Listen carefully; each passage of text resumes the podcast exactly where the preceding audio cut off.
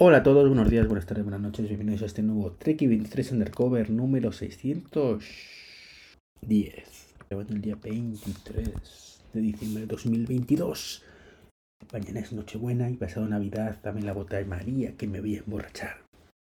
Ande, ande, ande, o no andemos nada, pero lo que no parece que no va a andar más, de momento, es HomeKit. Sí, HomeKit, mm, la nueva, el nuevo protocolo, este que os hablé que que Apple había liado pollito eh, hace unos días, concretamente el 19, pues resulta que, ayer pues dijo Apple que que vale, que de momento lo paraliza, que no permite ya más migraciones, que la gente ya no le aparecerá esa opción, los que la hemos migrado pues ya veremos qué hacen con nosotros, y todo lo demás de momento paralizado. Se ve que la cagaron más de lo que pensamos. Así que nada, paciencia, buena letra y veamos cómo evoluciona todo esto. Y, bueno, pues a ver que cuando vuelve, en vez de. Porque yo pensaba que iban a sacar, sinceramente, una actualización en, estos días que solucionara el problema, pero se ve que no. Y a lo mejor ha habido gente que tiene más problemas todavía que no, que no soy consciente. Así que bueno, pues ya está. HomeKit de momento, eh, con su protocolo nuevo, con su nueva arquitectura, paralizado. Eh, los que no se quedan quietos ni, ni con pegamento en la silla, pues son nuestros queridos amigos diputados, eurodiputados, europeos o como queramos llamarlos, que después de liar la pollito también con el tema de, del, iPhone y, el puerto USB-C, que ahí, bueno, pues tenían su relativa de razón y de algunas cosas más, digo relativa porque sabéis lo que opino, ¿vale? Que sí, pero no. Pues, y, ah, bueno, y luego vinieron con la tontería de vamos a prohibir las televisiones 8K. Bueno, pues ahora vienen estos mismos con Estamos pensando que no hemos tocado bastante los pendientes reales a la gente y los fabricantes, así que ahora queremos que todo tenga baterías extraíbles. Porque sí, porque yo lo valgo. Porque ecológicamente eh, pues es más fácil de quitar y de reciclar y demás.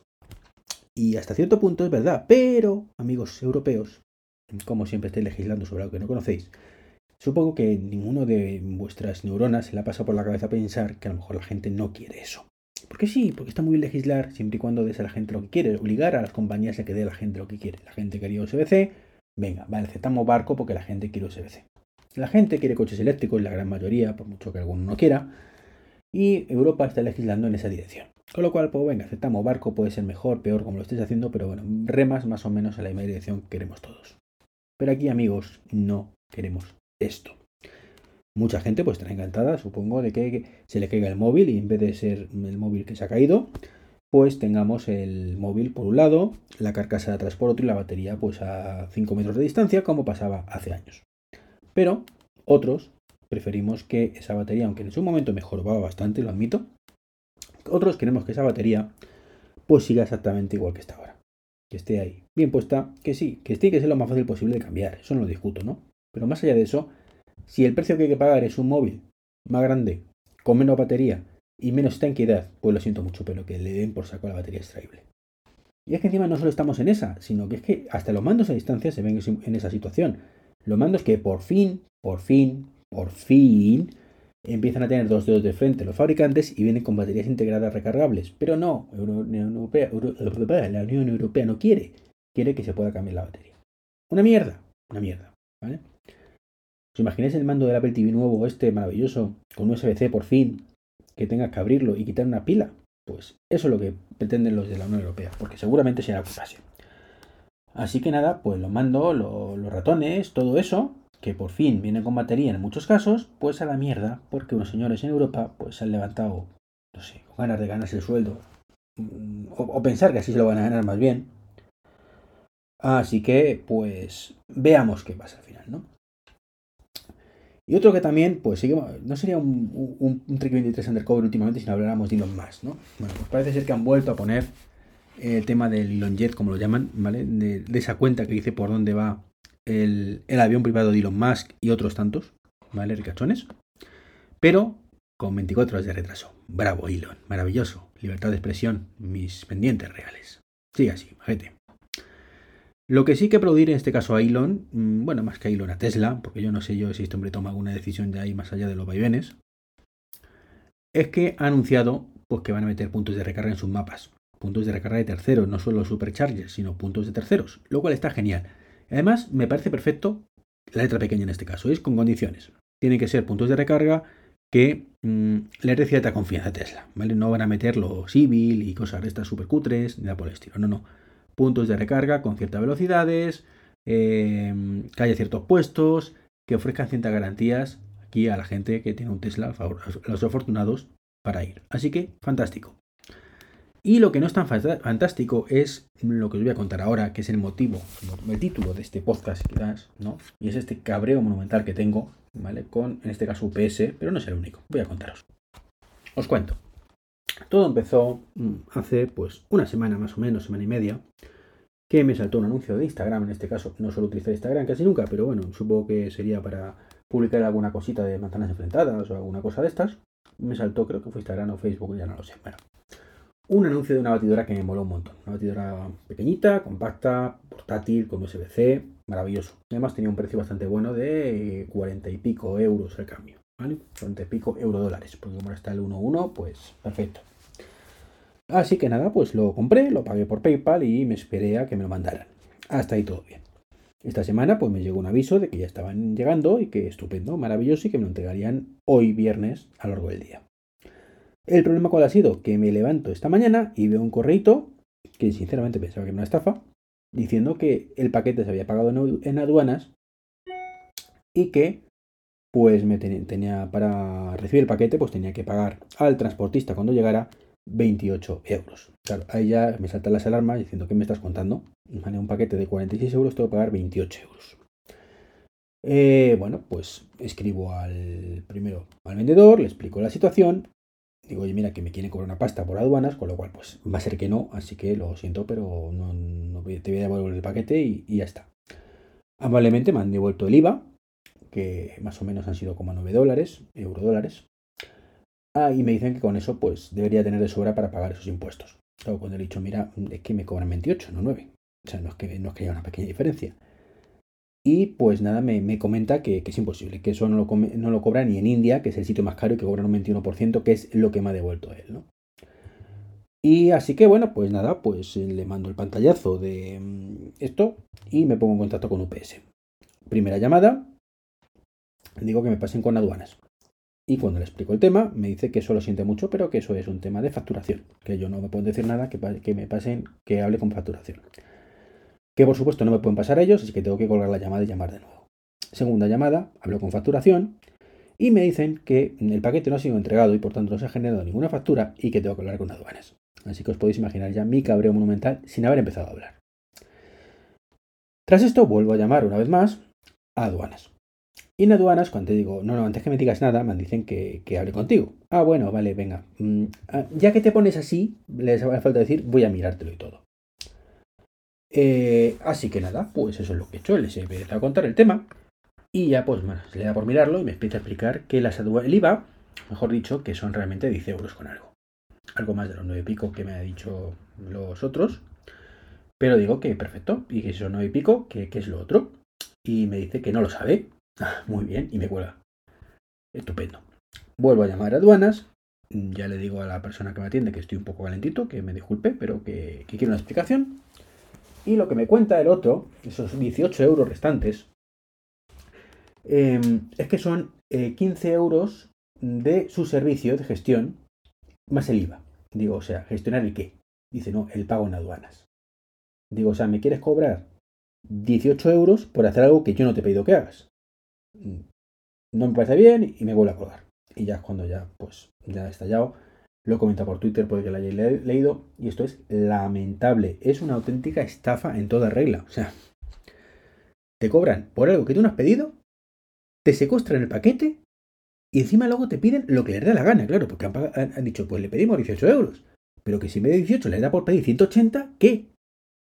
Imaginemos un momento un paquete que es mucho más caro y que le da por ahí que son 180 euros. Mm, o un paquete que necesito porque esto era un caprichito, eh, por 46 o por 49 euros lo compro, por 55 también, pagando el IPA correspondiente, pero hasta ahí, hasta ahí, no voy a pagar a estos estafadores, porque no tiene otro nombre, estafadores, mafiosos, ¿vale? Porque no tiene otro nombre, insisto, son prácticas mafiosas, por un trabajo que yo no les he pedido. Y no lo he hecho nunca con ninguna cosa y no lo voy a hacer ahora con ellos. Mm, son una panda de estafadores, estos señores de UPS. Lo siento muchísimo. Y me dicen por Twitter que esto pasa mucho, que efectivamente es una vergüenza. Y, em, y bueno, pues que también pasa con correos. Bueno, no sé si correos te cobrará también 18 euros por su gestión. Si son 3 euros, pues lo puedo llegar a entender. Pero 18 desde luego no. Eh, ah, bueno, esto es lo, mejor, ¿no? Encima me contactan por Twitter y me dicen, por favor, les mando un privado para intentar solucionar el tema. Digo, pero ¿me vais a llamar por teléfono y me, vais a anular esa factura o algo de eso? Su respuesta es que no, ellos no ofrecen un servicio personalizado, es decir, que no me van a llamar. Bien. Aún así, yo les contacto por Twitter. Su respuesta, por supuesto, ceñirse a decir, no, esto es por esto. Si quieres el paquete, pues entonces, ¿para qué puñetas? ¿Para qué puñetas me hablas de contactarte directo, por privado, que lo vamos a solucionar, que tratan de ayudarme? Son unos sinvergüenzas. Unos sinvergüenzas completamente. O sea, mm, claro, luego me llama el transportista y he dicho, mira, digo, ¿estás en casa? Pues no. ¿Y cuándo voy? Pues no vengas. No, es que si hay un cargo, digo, no lo voy a pagar. Es que si no te lo puedo dar, pues ya sabes lo que tienes que hacer. Hala, no me lo des.